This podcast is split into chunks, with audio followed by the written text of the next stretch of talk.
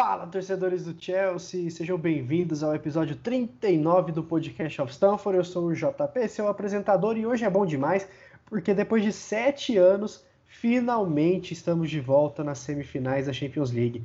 Que saudade que eu tava! Foi muito bacana, muito o que se dizer desse jogo. A gente acabou perdendo com uma pintura ali no final.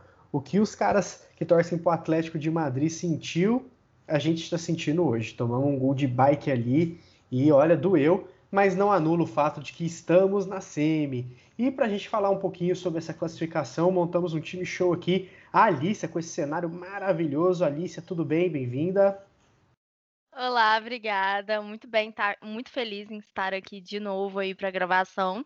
E feliz aí com essa classificação, por mais que a gente tenha levado esse gol de bike, é, foco agora nas semifinais. Maravilha. O Alan, que mora em Portugal, ele precisava estar aqui. Ele que ouvi falar que simpatiza um pouquinho com o Benfica, então deve dar feliz em dose dupla aí. Salve, Alan. Salve, salve, JP, Alícia, Gustavo, todo mundo que acompanha o podcast. Sim, muito, muito feliz. É, aqui eu acompanho um pouco mais o Benfica mesmo, mas esse time do Porto é um time muito interessante de a gente ver também. Deu para deu perceber nos jogos duros que fizemos contra eles. E agora, é, como a Alicia falou, é comemorar, estamos classificados e que venha Real Madrid ou Liverpool aí pelas semis. Maravilha. E o Gustavo também, ele que estava morrendo de medo do jogo. Segue com medinho agora da semi, Gustavo, não? Com certeza, né? Só que agora pelo menos diminuiu a pressão. Salve JP, Alicia, Alan. É aquela coisa, né? A gente sabia que o jogo ia ser difícil, o confronto ia ser difícil e foi. Não dá para dizer que foi fácil. É, teve esse gol de bike muito bonito, mas muito inútil. Tão inútil quanto aquele gol do Caçares na Copa do Brasil de 2016, que ninguém lembra que aconteceu. É mais ou menos essa o, o que vai acontecer com esse gol do, do Taremi. Mas é isso, classificado, vamos ver quem que vem. Independente de quem vem, acredito que é um time com, com mais capacidade para uma final do que a gente, mas a gente já, já conseguiu coisa muito grande esse ano e, e dá para dá buscar. Com certeza, Casares que está indo pro time do apresentador aí, hein? Vamos ver no que, que vai dar. Mas parêntese feito, pessoal, estamos nas semifinais, fomos derrotados pelo Porto por 0 a 1 no caso, né? O jogo foi em casa, apesar de ter sido em Sevilha, no Pizjuan mais uma vez. Só que eu quero dar um panorama inicial do que foi o jogo. Mas antes, vocês já sabem, né? Seguir o nosso canal, tanto no seu feed de podcasts, quanto no YouTube. Você encontra a gente por Blues of Stanford no YouTube e nas redes e Podcast of Stanford no Spotify, na Apple Podcasts, enfim, no agregador que você mais gosta. Então se inscreve lá para você receber todos os programas no feed e vai rolar bastante episódio nesse curto período de tempo aí entre as semis, porque a gente ainda vai falar sobre Real e Liverpool e possivelmente com um convidado especial. Então fiquem ligados.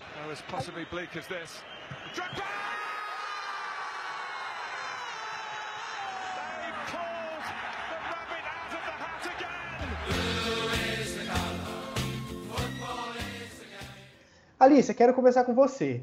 O Chelsea jogou com o regulamento debaixo do braço. O que, que você achou da postura ali? O que deu para ver de forma notória foi que a gente neutralizou bem os caras, né? A gente não passou muitos sustos, né? Qual foi seu panorama sobre essa partida aí? E se você achou que teve muita diferença pro primeiro jogo, que a gente conseguiu ganhar de 2 a 0? Sim, com certeza. Eu acho que é, o Chelsea jogou pensando aí nesses dois gols de vantagem, principalmente é, essa vantagem de gol fora de casa, né? Tinha dois, né? Levando em conta que, né, por mais que tenham sido os dois jogos aí no estádio do Sevilla, em campo neutro, o primeiro jogo o Porto era o mandante. Então, com esses dois gols aí de vantagem, o Chelsea veio muito mais tranquilo em relação aí às escalações. Eu vejo similaridade, né? Primeiro aí né, na, no jogo de ida, né, foram aí na zaga César Espiliqueta, Rudiger e Christensen, e no jogo de volta, o Thiago Silva volta aí, né, para jogar sua partida na Champions. Nas laterais, os dois laterais mais defensivos, vamos dizer assim, né, que é o James e o Tewell, em comparação aí a Alonso e o Hudson Odoi. E aí, para mim, vou, vou falar mais ou menos o que eu falei também na live do PLFC, para mim aí a, os dois pontos chaves foram aí o meio-campo Jorginho e Kanté. Jorginho, né, que a gente conversou muito aí no grupo, que foi aí uma das melhores partidas do jogador, é, se destacou tanto em seus pontos fracos como em seus pontos fortes. E o Kanté que, que volta a Champions, se movimentando muito bem, não é à toa que conseguiu aí seu próprio destaque no primeiro tempo aí pelo próprio Twitter do Chelsea, teve mapa de toques, de, de calor e etc. E para mim aí, acho que foi uma escalação que justa, é, em relação aos jogadores que tinham jogado mais aí, né? É, o Mason Mount, que está fazendo uma temporada aí que a gente não tem nem como falar que não. E o Pulisic e o Havertz, que tem aí é, evoluindo. Eu acho que isso tem muito a ver também com o que aconteceu aí na data FIFA, né? Os dois marcaram gols, né? Mostraram-se presentes em suas seleções e voltaram muito bem aí pro, pro Chelsea. E eu acho que, assim, conseguiram. Acho que o mais importante foi a defesa conseguir aí anular os jogadores do Porto. Para mim, um dos principais destaques, tanto no primeiro como no segundo aí. Acho que muita gente não concorda, mas para mim foi. Foi o Otávio aí nas suas bolas paradas, tanto em cobranças de falta como nas cobranças de escanteio, que foram muitos para o Porto aí, tanto no jogo de ida como no jogo de volta. E acho que é, essa aparição aí do Sérgio Oliveira na partida de hoje também a gente viu que não foi muito. Os jogadores conseguiram anular ele, que foi o que foi importante. E para mim aí o, o Taremi, né, que não entrou primeiramente aí, entrou no segundo tempo, né? É, acabou fazendo golzinho aí no final, mas eu acho que o Chelsea conseguiu anular tão bem o Porto que não conseguiram ter essas boas chances no início da partida, a ponto aí de conseguir correr atrás desse prejuízo e conseguir esses dois gols para levar para prorrogação aí, né? Ou conseguir aí a classificação através de gols fora de casa. Ah, perfeito. Depois dessa análise completinha, Alan, vai ficar difícil para você, hein? Ali você cobriu tudo aqui, não poderia vambora, ter dito vambora. melhor. Mas acabou vamos seguir. Acabou. eu acho que foi não, perfeito. Eu acho que é exatamente isso. Eu falei demais, né? Quando você acostuma não, aí a, eu, eu, a eu cobrir. Escutaria, eu escutaria mais meia hora do que você estava falando, porque é exatamente isso que aconteceu. Tanto na ida quanto na volta foi muito importante esse meio-campo, e eu quero até falar com o Alan do meio-campo, porque assim, foi fator decisivo hoje. Eu até tuitei mais cedo, né, durante o jogo, que não rola confundir a intensidade que o Porto teve com pressão ofensiva. Porque eles não pressionaram a gente no campo de defesa. Eles custaram a passar do nosso meio e quando passaram o nosso trio de zaga, nosso back three ali, estava tranquilo. O VSR comentou na transmissão que estava fácil para o Thiago Silva ali. Então queria que você pincelasse essa parte de neutralização do Chelsea, que ao meu ver foi o ponto-chave dessa classificação, principalmente com o Jorginho Kanté e nosso trio de defesa. Como você enxergou é, é, o papel desses caras aí hoje? É, sem dúvida, o, o é, a chave, digamos, para a classificação do Chelsea passou pela atuação do Jorginho e do Kanté hoje. Né? O, o Jorginho já, já, fez, já tinha feito uma boa partida no jogo de ida. Eu achei que foi um pouquinho exagerado o Man of the Match para ele, mas ele fez ali o que se esperava dele, o time conseguiu a vitória, ele deu assistência, enfim. É, seria muito mais justo, mais lógico ele ganhar esse Man of the Match hoje, porque hoje não teve ninguém que jogou a bola que, que o Jorginho jogou, é, de nenhum dos dois lados. Para mim, a atuação dele foi monumental e eu espero que vocês estejam gravando isso, porque vocês não vão me ver elogiando muitas vezes mais o Jorginho nesse podcast. Mas toda vez que isso se fizer necessário, eu com certeza estaria aqui para falar disso. E o Kanté foi o Kanté, foi né, incrível, roubou 987 bolas no meio-campo, construiu, armou, errou os passes bobos que a gente sabe que ele ainda peca né, na, na armação das jogadas, mas esses dois foram é, fundamentais para a vitória do Chelsea. E, além disso, eu queria destacar ainda a atuação do Pulisic, né, apanhou muito, e mas ainda assim conseguiu achar espaços, é, conseguiu criar oportunidades. Ele mesmo teve duas chances, uma no final do jogo ele saiu cara a cara com o Marchesin e não conseguiu né, desviar para dentro do gol. E teve também a do cruzamento do Tio, que ele não pegou muito bem na bola, enfim, mas criou chances. O Havertz foi um monstro ali brigando contra o Pepe, né, contra um zagueiro extremamente experiente, forte, cascudo, né, tudo que a gente já conhece do Pepe e o trabalho que o que o Havertz deu para ele. E nisso se refletiu, sem dúvidas, na, na atuação também soberana da nossa zaga. Como o João falou, o Porto não, não conseguiu pressionar o Chelsea lá em cima. O Porto veio com, né, de novo com o objetivo de abafar a saída de bola do Chelsea, e a gente viu que o time do Tuchel não abriu mão é, de sair jogando, então era é, saída de bola, o Mendy tocava no Thiago Silva e a jogada começava construída já dali. E aí, no primeiro tempo, né, o Marega, depois que o Taremi entrou, é, eles foram, eles estavam sempre né, no, no abafa, e ainda assim o Chelsea conseguia, mesmo na pressão, sair tocando. Ora com o Thiago Silva, com as Pelicueta, com James, com Tio, todos eles descendo para receber essa bola, e isso me preocupava muito, porque era óbvio que o Porto ia fazer essa pressão desde o começo, e a gente sabe como o Jorginho vai contra, contra times que, é, que, que, exercem essa pressão. Né? O Jorginho tende a ter muito mais dificuldades, e foi o que a Alicia falou no começo. O Jorginho se destacou nos pontos fracos dele, e esse, para mim, foi o principal destaque dele. Ele recebeu muita pressão, e ainda assim ele não errou aqueles passes que a gente viu ele errando, por exemplo, contra o West Bromwich. Ele conseguia sair da pressão, conseguiu girar, conseguiu fazer um dois rápido com o Kanté, com o James, com as Pelicueta, e isso foi chave para que o Chelsea não sofresse e controlasse o jogo do início ao fim. O gol do, do, do, do Taremi no final foi é, uma fatalidade, foi um acidente de percurso, foi né, o que quer que seja, mas o Chelsea não sofreu em momento nenhum, tanto que o gol veio de uma pintura que o cara achou ali do, do nada mas é, o que eu vi foi uma, uma, uma foram duas atuações, é, se não convincentes, mas é, muito tranquilas e um Chelsea dominante como eu não via desde a época, não sei, talvez do Antônio Conte. Maravilha, eu acho que dominância, principalmente no setor físico e sem a bola, e o Porto é um time forte, é um time muito, muito bem organizado, então me surpreendeu positivamente o Chelsea conseguir ser dominante nesse aspecto do jogo, porque tinha tudo para não ganhar esses duelos, né? A diferença física é brutal, a organização com mais tempo de trabalho dá para ver também que rola uma diferença, mas o Tuchel venceu esse duelo na, no, no, agregado, principalmente sim devido à partida do Jorginho. Achei uma aula de meio campo e, de novo, sem a bola, na imposição, coisa que ele não é muito bom. Então eu quero saber de você, Gustavo, também falando de, de ataque.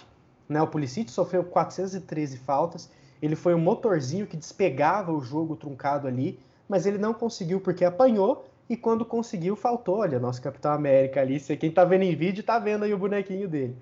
É, ele, ele ou apanhou ou ele pecou na finalização, né? Que é algo que o Pulisic tem que treinar. Eu quero entender seu panorama ali no ataque. Você gostou do Havertz de falso 9? Ele não teve nenhuma chance muito clara. E o que, que você achou do Mount? Eu achei o Mount um, um tom abaixo hoje do que ele vem sendo e o Pulisic achei fundamental. Eu não vou dizer que ele jogou muito, eu vou dizer que ele foi essencial para o decorrer do é jogo. Isso. Ele foi o que o Werner não está sendo. Ou melhor, o Werner até tem uma importância, por, por, ser uma válvula de escape e tudo mais, mas oferece menos do que o Pulisic, porque o Pulisic ainda tem o drible, tem a, a chegada mais, mais qualificada no ataque. Eu acho que o Werner ainda está se atrapalhando muito com a bola, toda aquela questão. É um cara importante para o esquema, né? A gente sabe disso, não é um cara para sair. Por exemplo, não é necessariamente o, o Werner que tem que estar tá ali, é ter um jogador de velocidade pelo lado esquerdo. Porque você já tem o Mount pelo lado direito, então você precisa ter um cara de velocidade pelo lado esquerdo. Seja Werner, seja Hudson-Odoi, seja Pulisic, quem seja, desde que entregue. E não entregue só correria. E o Pulisic entrega algo a mais do que só correria, que é o que o Werner vem, vem entregando. Então acho que o ponto é esse. Sobre o Havertz, é a posição dele. O Tuchel vai ter o melhor do Havertz jogando ali. Né? Também depende muito do adversário. Uma defesa muito forte não adianta botar o Havertz ali. Né? você precisa vir com o Giroud, por exemplo, algum, algum centroavante mais pesado. Mas quando o Chelsea pode criar, quando o Chelsea tem espaço para criar, quando o Chelsea tem a bola, eu acho que o, o, o Havertz ele é muito interessante, principalmente porque ele consegue criar. Né? Ele consegue recuar, é aquela coisa que a gente falou no episódio passado, se eu não me engano. Com o Havertz, o esquema muda um pouco. Né? Sai daquele 4-2-1 para um 4-1-2. Então ele volta e mais ao mesmo tempo é ele quem pisa na área. Então acho muito, muito bom. Uh, é um, talvez hoje o melhor trio que a gente tem. Se a gente for analisar todas as opções, é o, o trio de ataque que mais funciona, né? Individualmente falando. Agora vamos ver se eles vão conseguir entregar coletivamente falando também. Contra o Palace foi um baile, foi uma aula dos três. Hoje, mais ou menos, né? O, o Alan falou sobre dois jogos dominantes. Eu acho que o primeiro jogo o Chelsea foi muito mal, muito mal mas foi decisivo, foi fatal na chance que teve, e isso é importante. Num confronto de 180 minutos, você precisa fazer isso. Tem poucas chances, mas quando tem, precisa matar. E foi o que o Chelsea fez. Hoje sim, hoje eu achei um jogo muito tranquilo. Hum, não tivemos muita chance de, de, de, finalizar nem nada, porque o, o jogo não precisava. O, o 2 a 0 na ida tranquilizou o Chelsea. né? E foi o que eu falei com vocês já e que eu tuitei também. O que o Chelsea fez foi dar a bola pro Porto. O Porto não sabe o que fazer com a bola. Era a melhor estratégia possível. Você não precisava ir pro ataque, você não precisava tentar meter um, dois, três para matar logo, porque você ia correr riscos. Você ia correr risco de tomar contra-ataque. Então, a partir do momento que você dá a bola pro Porto, o Porto não sabe o que fazer com ela, está tranquilo. Então, o Chelsea não sofreu hoje. Aquele, como eu falei, aquele gol, o gol mais inútil da, em muito tempo, porque não serviu para nada. E durante o tempo todo o, o, Chelsea foi muito tranquilo, teve muito tranquilo, não sofreu. Mendy deve ter feito o quê? Uma, duas defesas hoje? Diferente do primeiro jogo. No primeiro jogo fez defesa demais. Foi um dos principais jogadores do time. Agora hoje não sofreu. O Chelsea como um todo foi muito tranquilo. Nem os zagueiros sofreram muito hoje. Né? O Jorginho fez tudo que tinha que ser feito. Basicamente, Jorginho e Kanté. Então, é, foi, foi mais uma atuação tranquila em relação ao ataque nos dois jogos. Não foi brilhante, mas matou quando tinha que matar. E isso em jogos de 180 minutos é extremamente importante. Não, e seguindo em ataque, eu acho que eu trago a reflexão que a gente fez agora. No primeiro jogo, fomos clínicos, matadores. A chance veio, a chance foi pro gol. Só que hoje, a gente poderia ter feito uns três, tá? Só que aí eu senti um pouco da falta do Kovacic, que não é nenhum primor em produto final, mas teve uma bola do Kanté que o Malte estava livre, ele tomou a pior decisão possível. Foram duas? E a... Foram duas. A primeira que estava o Malte livrezinho e a segunda que ele podia inverter para o Tyrrell que estava indo livrezinho fazendo facão. Só que o Kanté ele não consegue ser ousado. Ele toma péssimas decisões. Você mesmo falou. Se ele fosse bom nisso, ele era o melhor jogador do mundo, não é nem meia. Porque imagina, um cão de guarda habilidoso, raçudo, é. incansável que distribui passe, né? O Mas, problema assim, do o problema do Kanté é justamente esse, é o produto final, é no último é. terço. Ele não sabe o que fazer. E quando ele faz, ele, ele erra. Hoje, aquela bola que ele tentou virar pro tio, não sei por que ele tentou virar de canhota. O que, que deu na cabeça do Kanté tentar dar um lançamento de 20 metros de canhota? O que, que ele ia conseguir Exato. com isso? Então, eu, óbvio, eu, acho falta para ele isso. Eu acho que o Kovacic conseguiria distribuir essa bola de, de forma melhor. E as nossas, nossas chances com o Pulisic poderia ter sido gol. Então eu acho que tem que ser dito que a gente também soube ser letal nesse jogo. A diferença é que faltou o quê? O capricho, faltou a bola na rede que a gente teve no primeiro jogo. E, e, e essa parte me faz refletir que o Chelsea está calejando, né, Alicia? Porque se a gente for parar para pensar no que foi a season passada, que foi um momento de transição absurdo, outro elenco, outro treinador, mas o que estava sendo esse ano, o Chelsea por nada nesse mundo conseguia ser cirúrgico, conseguia ter uma proposta e entregar a proposta. Eu sinto que nessa Champions League, nos dois jogos contra o Atlético e nos dois contra o Porto, o Chelsea tinha uma missãozinha, cada jogador tinha um papelzinho com a missão e todo mundo conseguiu entregar. Você acha que é mais ou menos por aí mesmo? Sim, e eu fico muito feliz, é, principalmente em ver como que o Tuchel ele tem desenvolvido muito bem os seus jogadores. Eu acho que isso é o principal aí de tudo. Conseguir desenvolver o Mason Mount e conseguir colocar que ele tem que treinar finalização e foi o que tem sido feito. E graças a isso a gente tem visto tantos gols do Mason Mount. E acho que também aí com o Havertz, com o próprio Pulisic, com o Timo Werner, então eu acho que isso tem sido muito importante. E assim, é muito importante falar do Kovacic, eu, eu esqueci de falar dele aí porque a gente tá no foco aí do Kanté nesse jogo de volta, né, por causa dessa ausência dele, mas o Kovacic também tem se mostrado muito, muito, muito importante. E para mim, assim, esse meio-campo tem sido essencial aí para ser essa transição. Né, entre a defesa, entre essa saída de bola e entre o ataque, né, entre os alas e aí quem tá no e o trio de ataque, seja Mount, Werner, Havertz, seja Mount, Pulisic e Havertz, sei lá, acho que tá um ótimo caminho e para mim até então o que tem me incomodado é, algumas situações do Mendy. É, eu não sei onde eu anotei. Achei aqui. Aos 10 minutos. Que o Mendy deu aquela saída ali muito perigosa. eu acho que e eu acho Todo que isso acontece muito com o Mendy, a gente vê bastante esse problema na saída, e eu acho que isso também tem que ser desenvolvido, já que tá todo mundo se desenvolvendo, todo mundo tendo essa evolução. O Mendy, né, tem, a gente vê a quantidade de clean sheets que ele tem ajudado, é, como ele é seguro nas defesas, mas na saída de bola eu tô vendo que é, ele tem esse potencial de mostrar mais e não dar tanto perigo assim pra gente, porque um erro desse não foi no jogo de hoje, mas pode ser fatal aí numa semifinal, numa Alice. final. É, desculpa de interromper, mas uma coisa que a gente já comentou aqui sobre isso também. É aquela coisa, é excesso de confiança. Porque se amanhã ele erra, complica demais. Ó, a quero confiança dele vai lá pro o chão. Parafraseando o Tim, que fala bem o que a Alicia comentou. Cada jogo bom do Mendy, ele tá mais próximo de ter um jogo ruim fazendo essas coisas. É, é mais ou a menos isso. confiança é mais vai, ou a essa confiança vai. É Pra ele, Não, confiança. e assim, é muito bom você ver um jogador. É muito bom você ver um jogador com confiança. Mas ao mesmo tempo, é. Cara, assim, É tudo bem, a gente, a gente tem várias lendas, a gente, né, a gente tem o Peter Cech aí como lenda máxima aí no gol no Chelsea, né? A gente não tem como a gente não levar como é, como referência, né, o jogador. Mas é, isso é uma coisa que me incomoda, independente de ser confiança, de ser excesso de confiança, não sei. Eu acho que isso pode ser fatal aí numa semifinal, numa final tem jogo contra o Manchester City no sábado, então eu acho que isso tem que ser visto sim. Mas de resto, acho é aquilo, né? Eu fui uma das contra essa chegada do Thomas Tuchel, essa saída que ninguém esperava do Lampa. E assim, eu sou uma das mais que fala que eu estou tuchelizada e eu fico muito feliz aí com esse desenvolvimento aí dos jogadores. É, a gente tem alguns problemas, a gente tem algumas, algumas tretas, né? Igual a gente vê aí toda essa situação do Abraham, mas no geral, no coletivo, tá tudo muito bem. A gente vê esse relacionamento do Tuchel com a equipe, é algo assim de, de dar gosto de ver. O JP, Então, eu- só Diga. duas coisas que aí eu já, já mando pro Alan, que eu acho que ele vai concordar comigo.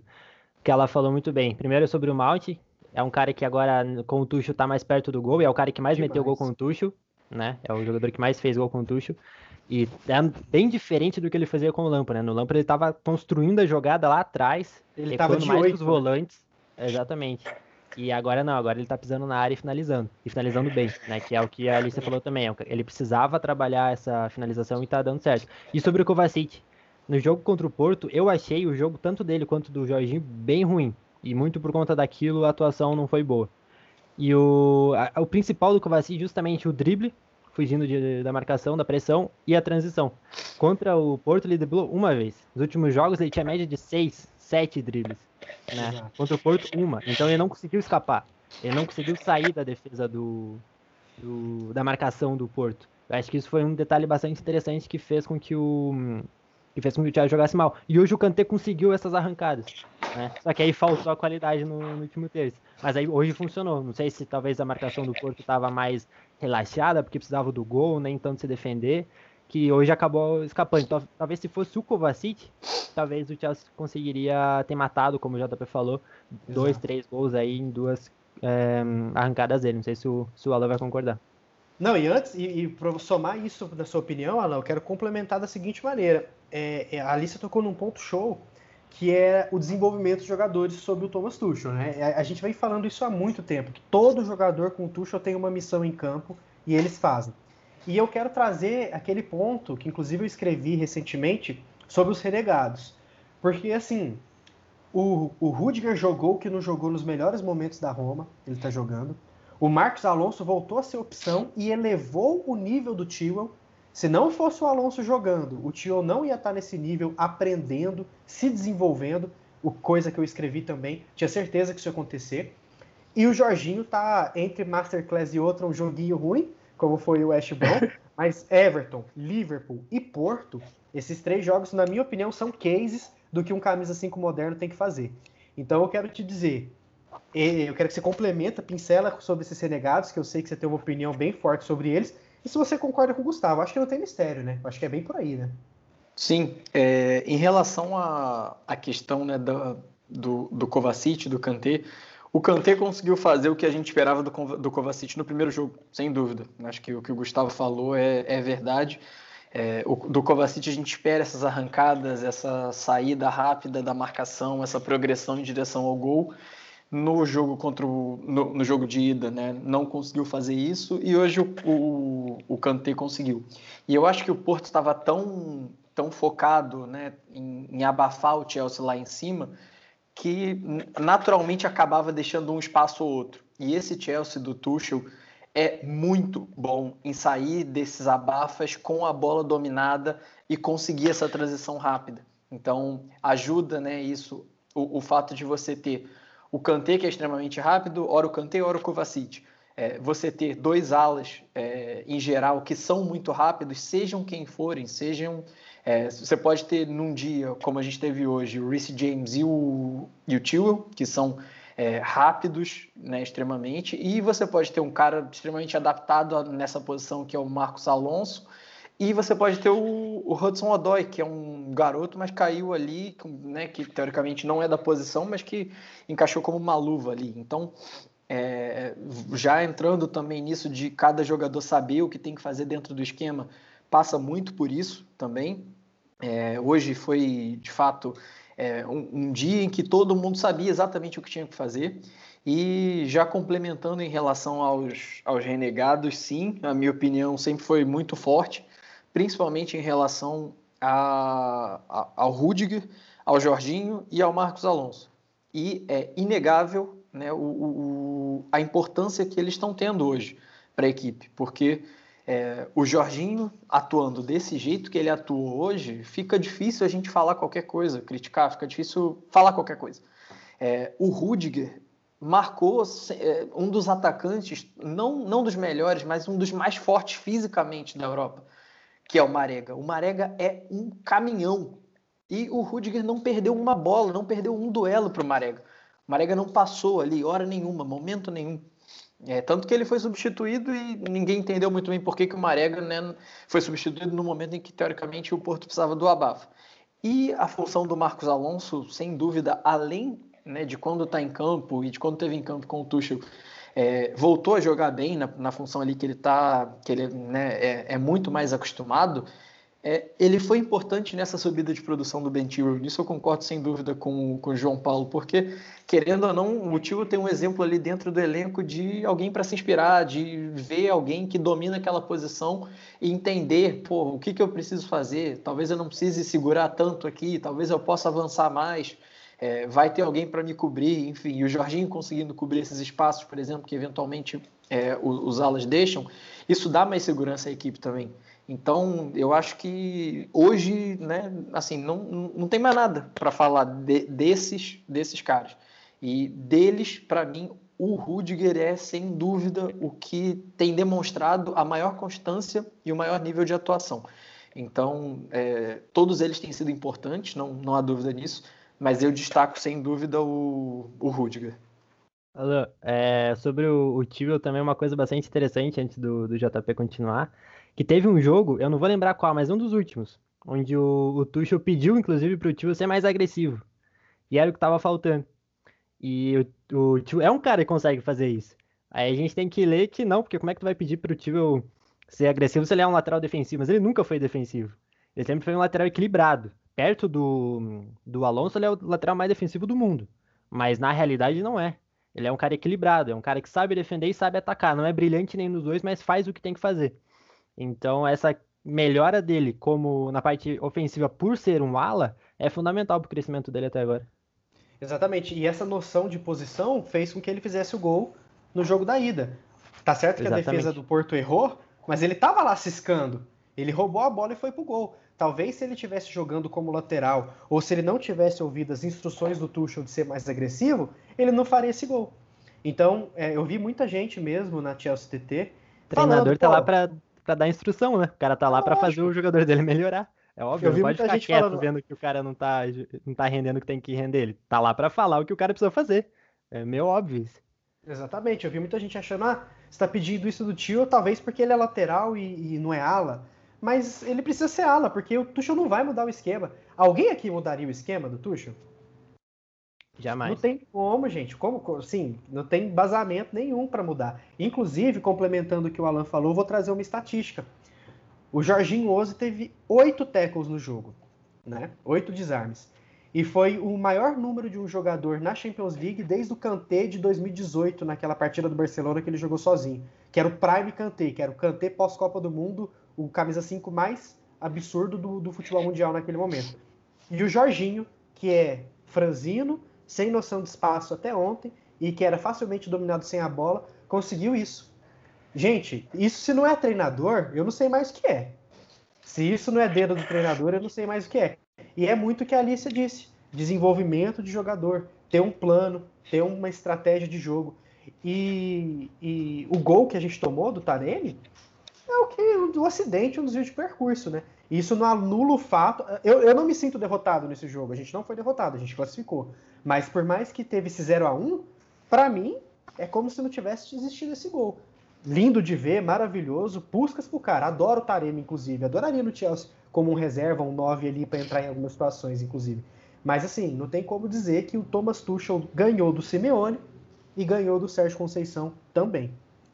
Só rapidamente, João, é, pegando um gancho né, em relação a jogadores, enfim, do que a Alicia falou, é, essa questão do Mendy realmente é algo que preocupa, eu acho que preocupa todo mundo, porque é, a gente tem visto né, como o Tuchel gosta de sair jogando desde lá de trás e o chutão é a última, a última arma mesmo.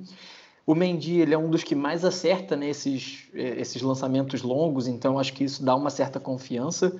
É, sem querer passar pano, mas hoje passando pano para ele, né, o recuo foi muito na fogueira e foi literalmente foi no meio não foi nem na perna direita, nem na perna esquerda dele, sobrou meio ali e ele reagiu pior ainda. Ele poderia ter botado para escanteio, que era a coisa mais, mais segura. Mas eu sinto também, como já foi dito, que em algum momento vai vir essa falha. E talvez ela até faça bem que ela aconteça num jogo esteja, não sei, talvez um 3 a 0 Chelsea, aconteça a falha dele, ok, pronto, aconteceu, vamos ficar mais ligados, vamos prestar mais atenção, porque eu acho que ele, ele tá. Eu, eu já vejo uma melhora desde que ele chegou até hoje, mas eu sinto também que isso é um ponto que dá para melhorar e eu, eu concordo que isso pode ser trabalhado ainda. Eu acho que. Lembra aquela, aquela falha do Neneca do Flamengo? Onde todo mundo falou do, do recuo, que foi um recuo ruim? A gente sabe, tem que ser, não pode ser na direção do gol e tem que ser na perna do cara. É básico. Mas eu acho que essa saída de bola, ela é, é uma coisa que está sendo trabalhada. É, surpreende ainda não ter dado errado. Surpreende ainda a gente não ter tomado gol. Eu acho que esse que é o ponto. É uma, é uma saída que está sendo trabalhada e que a tendência é, me, é melhorar. É óbvio, tem momentos para dar chutão. E o Tio sabe o momento para dar chutão. Só que, como a gente falou, talvez esse excesso de confiança do Mendy, em algum momento que tem que dar o chutão, ele acabe tocando. E aí a gente fica aquele medo, né? Todo jogo a gente fica com medo de, de acontecer alguma coisa, porque é uma saída muito arriscada, né? E só que aquela coisa, ela é muito útil, ela é muito importante para a construção, para você começar construindo desde o goleiro. Porém, também tem que ter a, aquele limite, né? De não exagerar. E aí, em algum jogo, no exagero desse, a gente vai acabar sendo penalizado. Mas eu não vejo problema, sinceramente. Eu prefiro ter, sentir esse medo de, de dar ruim, mas ter uma, uma jogada sendo construída desde o goleiro, de ficar dando chutão com medo de errar. Eu acho que a gente só vai, o, o time do Tuchel só vai melhorar essa saída trabalhando com pressão alta, né? a gente viu contra o, contra o Atlético no segundo jogo isso acontecendo, a gente viu contra o Porto nos dois jogos isso acontecendo, e aí é um conjunto, é goleiro, é zagueiro, é os, são os alas, são os volantes, é todo mundo ajudando nessa, nessa saída nessa construção.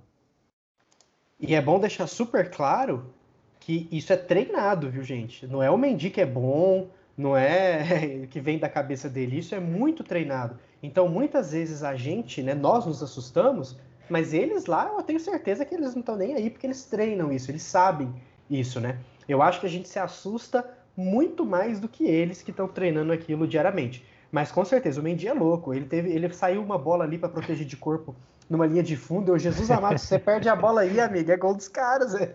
Mas o Mendy, o Mendy, eu acho que ele sabe o que ele faz. Concordo plenamente sobre essa questão do erro vindo um 3 a 0 aí. Porque, gente, vai acontecer, mas é o que eu estava conversando hoje antes do jogo. Olha o Chelsea dos últimos anos. Muito pouca coisa nova. Era, era muito a mesmice, aquele 4-3-3. Se não deu certo, não deu, paciência. Aí era o Abraham salvando com o Lampard. Era Sesc Fábricas e Diego Costa com Conte depois do campeonato, né? Que aquele campeonato que ele ganhou foi um domínio abissal. Mas no pós, antes dele ser demitido, o José Mourinho na última passagem, o Chelsea precisa de coisa nova. Então, meu, é o dói na ponta, é três atrás ali, é fazer o Jorginho fazer uma função diferente. Na ponta não, é um... na ala. Na ala, ou na ponta, na ponta ele já jogou. Na e já ala. foi a primeira coisa que ele fez, né? Primeira coisa Não, que o cara fez foi botar o Odói lá. A gente viu, pronto, agora, agora alguma coisa agora vai acontecer lascou, isso aqui, né? pelo Exato. amor de Deus. E ele foi super bem contra o Palace, poderia ter sido opção hoje, a gente estava até comentando. Então, assim, a gente precisa ver coisas novas, porque, assim, se a gente não vê coisas novas, a gente não vai voltar à elite da Champions League. O City se reinventa todo ano, o Bayern se reinventa todo ano, e, e, é um futebol que tem uma missão, que tem um plano. Isso a gente já tem. Falta peça? Acredito que sim. Acho que a gente ainda está numa prateleira abaixo. Mas já vai criando a casquinha, já vai calejando. E eu gosto disso do Tuchel porque ele está fazendo coisas novas. Ele fugiu daquele 4-3-3 que se o Kanté tá mal, lascou, que se o nosso 9 não fizer gol, lascou, e perdemos ou empatamos. E era isso que a gente estava vendo, infelizmente, com o Lampard. Aquele marasmo, aquela falta de. Meu, eu vou colocar o Odói de ala, vou puxar três, o Christensen vai liderar minha zaga no meio, tá jogando bem pra caramba. Então aí você vai moldando o seu time, né? Mas assim, para fechar, pra gente pincelar tudo isso que, que foi contra o Porto. É, Alicia, seu MVP da ida e da volta. Quem você acha que foi o melhor jogador do Chelsea nessa fase, somando os dois jogos, que de fato, de fato, fez a diferença? A gente sabe que o Mendy foi bem, que o Jorginho foi bem, que o Tio foi muito bem, mas quem para você merece o destaque de dono da, da, do confronto? A gente fez esse exercício contra o Atlético, todo mundo votou no Rudiger, que foi um, um absurdo na, na ida e na volta. Agora, quem que a gente vai definir como o cara contra o Porto? Qual que é seu voto?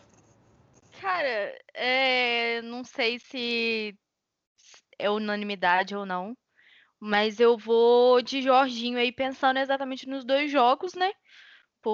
Porque a gente viu um Kovacic que foi bem, mas jogou em um jogo apenas, o Kanté, idem, e assim, um dos possíveis aí para mim que seria o mesmo Mount, eu acho que a partida dele de hoje não foi igual a da semana passada. Então, acho que para mim é o Jorginho, principalmente por essa questão de desenvolvimento, evolução que a gente está falando, e um pouco aí de otimismo aí para as semifinais, porque a gente vai pegar pedreira aí, seja Real, seja Liverpool. Então, para mim aí é Jorginho. Alan, e vocês nunca seu... vão ouvir isso de mim novamente. Olha só, hein? Alan, quem foi seu MVP nesse nesse confronto entre Chelsea e Porto, que a gente despachou os caras e vamos rumo a semi. Eu acho que é um pouco difícil também de escolher um. É, diria que, no geral, concordo com a Alicia, principalmente pela partida de hoje, mais do que da, da, da primeira, da primeira perna, né, digamos assim, do confronto. O Jorginho foi né, ok, para ficar no, no, máximo, mas hoje ele foi realmente incrível. Destaco o Rudiger também, eu acho que ele foi sólido nas duas, né, nos dois confrontos. É, é, é, alguém que realmente tem. É, eu tenho olhado com outros olhos para ele, porque, enfim, não, não, não existe muito espaço para crítica às atuações do Rudiger. E o Mount, digamos ali perto também. Vou, vou votar sem muita convicção no Jorginho, porque eu acho que não teve alguém que se destacou assim é, soberbamente, digamos assim, no, nas duas partidas. Então eu vou, eu acompanho a relatora e fico com o Jorginho. Gustavo. A mesma coisa. Eu acho que talvez se o Christensen tivesse entrado em campo hoje, eu ia votar nele sem a menor dúvida. Porque a primeira partida dele foi um negócio assustador. O que ele fez na, na ida foi um negócio absurdo. Mas eu acho que o, o Jorginho, pela importância do jogo de hoje. Por ser um segundo jogo decisivo, com o adversário vindo para cima, ele neutralizou todas as ações ofensivas do Porto. Não foram nenhuma nem duas, foram absolutamente todas. Então, como você falou da, da estatística em relação aos números do Kanté em 2018. Então, acho que eu ficaria com ele. Mas, principalmente, uh, a questão do Tuchel saber o que ele está fazendo em todos os jogos. O, acredito, inclusive, não sei se o Alain, com a visão de Portugal, talvez concorde, mas eu acho que ele talvez foi até um pouco surpreendido pelo, pelo Porto no primeiro jogo principalmente em relação à marcação alta, o tempo todo, o jogo inteiro. Mas eu acho que corrigir várias coisas hoje, corrigir hum, alguns erros que, que aconteceram para hoje, depois de uma vitória boa contra o Palace e tudo mais, escolhas pelo, hum, pelo Pulisic, que foi um jogador importantíssimo hoje, né? Foi um jogador fundamental. Eu acho que o, o Tuchel ele vai se provando ser um baita treinador, muito menosprezado aqui no Brasil ainda mas um baita treinador e ele sabe o que ele está fazendo. Então assim, a gente tem um, um, alento de ainda não ser um time pronto, não ser um time que, que é favorito, mas a gente tem um treinador que sabe o que está fazendo. E aí já é meio caminho andado para que a gente consiga ganhar alguma coisa. Maravilha. Eu também vou ficar com o Jorginho, porque hoje ele foi impecável. No primeiro jogo, ele não fez uma boa partida no geral, mas nos 20 minutos finais ele cresceu. Ele fez uns desarmes importantes e ainda conseguiu uma assistência para aquele golaço, que foi 100% do Malte, mas está anotada a assistência ali dele. Então eu fico com o Jorginho. Agora só quero fazer um adendo aqui para a gente finalizar. Hoje é dia 13 de abril, estamos gravando esse episódio logo após a partida, 13 de abril de 2021. Rudiger e Jorginho foram os melhores das oitavas e das quartas de final. Onde está o Deus de vocês agora, hein? Onde está o Deus de vocês agora com Antônio Rudiger e Jorginho Frelo, de descartáveis, inúteis, bandidos sem vergonhas, a responsáveis, a responsáveis por estar. Tá. É o que eu falo, gente. Treinador novo é perdão presidencial para todo mundo. Tudo do zero, tudo retrabalhado e vem dando certo. Mas eu vou dizer para vocês, eu jamais em um milhão de anos ia pensar que eu ia estar tá falando isso agora. E são fatos. Pode opinar aqui e ali, trocar um nome aqui e ali, mas não tem como, né? O Rudiger engoliu o Soares, que é um dos melhores noves da geração, engoliu o Marega, que é cinco vezes maior que ele, né? O Jorginho fez o que ele faz de pior, ele fez com maestria, entendeu? E o Genê tá no chat aqui falando que o Christensen também jogou demais. Onde a gente ia falar que Rudiger, Christensen e Jorginho faria repete, diferença? Repete o que você falou sobre o Christensen, fazendo um favor. Há oito meses atrás. Eu falei, eu falei, que ele é excelente. Você ficou falando que ele é água de salsicha, que ele não joga aqui em Barueri, meu. Pô, eu, eu falei pra você zagueiro, ter fé zagueiro no de Alphaville, né? Fui eu que falei. Eu, eu falei pra você ter fé no Christensen. Agora uhum. Mas brincadeiras à parte, é o que nem o Alan, cara. O que o Alan tem com o Jorginho, eu tenho com o Christensen. Achava ele horroroso a níveis cavalares. Achava que ele não joga no Brasil. Mas vou falar o que do cara? tá dominando na seleção dele e no clube. É, uma estatística, né, que, que a gente que eu, eu comentei, inclusive, nos últimos 11 jogos que ele foi titular, tanto por Chelsea quanto pela seleção, ele não tomou gol nenhum. Não, e jogou bem pra caramba todos. E jogou bem. Além de não tomar gol, jogou bem. Desarmando, cabeça em cima, progressão. Eu nunca ia esperar isso do Christensen. Então, tô muito feliz que num Chelsea de Werner, Havertz, Mason Mount, Thiago Silva, o Rudiger e o Jorginho também estão somando. Isso mostra que a gente tem um time, dois elenco, três treinador. E é tudo que a gente podia pedir para enfrentar uma semi. Acho que Real é favorito, acho que Liverpool é favorito. Quem quer que passe. Mas hoje eu me sinto. Estou. Não, todo mundo tá, mas eu acho que eles estão favoritos. Chelsea sim. campeão da Champions é realidade. Ih, zicou, zicou, zicou. Sai, Zico. Vambora, sai, vambora. Mas zicou. o que eu quero dizer para finalizar sai, é que, embora eles sejam favoritos, hoje eu tô ansioso e confiante para assistir o jogo. Antes eu ia pensar, putz, Atlético de Madrid, tá louco. A gente é não sabia nem que esquema ia. Exatamente. Mas enfim, esse foi o nosso panorama, panorama aí do Blues of Stamford sobre Chelsea Porto, Porto Chelsea. Vencemos os portugueses, então Atlético de Madrid está fora, Porto está fora, e agora a gente vai aguardar Real Madrid. Muito provavelmente o Liverpool vai ter que jogar o que não jogou no ano inteiro. Eu acho, eu acho que esse episódio vai ser depois do jogo, e a chance de você zicar o, o Real Madrid é muito grande, porque esse episódio Cara... vai sair depois do jogo, mas tudo bem. Amém, Vamos gente, ver. amém. Eu, eu não gostaria de enfrentar o Real Madrid porque os caras são os touros em Champions. Porém, o Liverpool me remete a gol fantasma de Luiz Garcia, de disputa de pênalti, sei lá, cara. Mas olha, tem que ganhar. Tem que ganhar de qualquer um se a gente quer chegar na final, né? Mas fechou, pessoal. Obrigado pela participação. Espero que vocês tenham gostado aí. A gente montou uma resenha mais descontraída, menos números e mais bate-papo mesmo, para ficar um episódio legal. É, tamo na semi, aproveitem, gente. Fazem sete anos que a gente não chegava. A gente fazia tempo que não sentia esse gostinho de assistir jogo de Champions com vontade de ganhar. Antes era sempre o Europa League. Achei legal demais a gente ter dois títulos da Europa League. A gente joga, cai para a Europa League e ganha a Europa League. Mas a nossa casa é Champions, não adianta. E comemorem bastante essa semifinal, porque vai vir pedreira e muito, muito das grandes. Mas, obrigado a todo mundo. A Alicia deu show hoje. Valeu, Alicia, pela participação. Valeu, pode me chamar sempre. Tô é, alguns momentos mais atarefada, mas estarei aqui para dar mais o ar da graça. Boa, boa. Gustavo, valeu por ter colado aí. Valeu, JP, Alice, Alain. E aquela coisa que a gente sempre fala, é um time extremamente concentrado. E eu acho que esse que é o, é o principal ponto, o diferencial desse, desse time. É um time muito concentrado em todos os setores. Como vocês falaram, cada jogador sabe o que fazer. Então talvez a gente tenha esse diferencial numa semifinal contra seja Real Madrid, seja Liverpool, times que não estão nos melhores momentos. O Real Madrid deu uma melhorada, mas ainda é um time com algumas, algumas deficiências que, que podem ser exploradas. Maravilha. E Alan, valeu, cara. Mais uma vez aí, brigadão. Valeu, JP, Gustavo, Alicia, sempre bem-vindo aí também no, no podcast. E, bom, é isso. Agora, né, se antes já não dava para escolher adversário, semifinal, menos ainda. Vamos pegar dois times, é, um né, dos dois com que tem qualquer que seja imensa tradição é, na Champions League. É, espero que não seja o Real, porque, como o Arthur já falou, se pegar o Real, o Azar vai se liberar de todas as contusões que ele tem por aí, vai fazer todos os gols que ele fez no Real Madrid nessas duas partidas.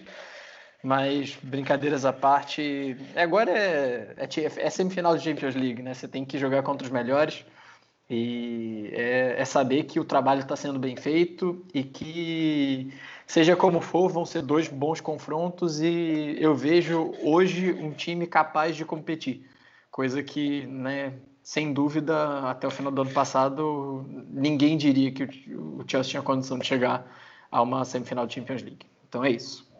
Maravilha. Valeu, pessoal. Eu estou bastante animado. Estou lembrando com muito carinho daquelas semis contra o Barça, contra o Liverpool.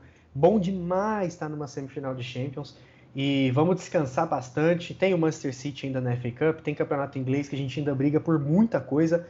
Mas quando a semi chegar, preparem-se que a energia vai tudo embora, seja negativa ou positiva. Espero que positiva, porque chegar na final de Champions, meu Deus do céu. Faltam dois jogos. Pessoal, brigadão. Sigam Blues of Stanford em todas as redes sociais, no YouTube, no seu agregador de podcast para você ouvir nossos episódios aí antes de dormir, fazendo exercícios em casa, no trabalho ali no home office. E é isso aí, o episódio é feito sempre para vocês. Valeu, brigadão, um abraço, tchau.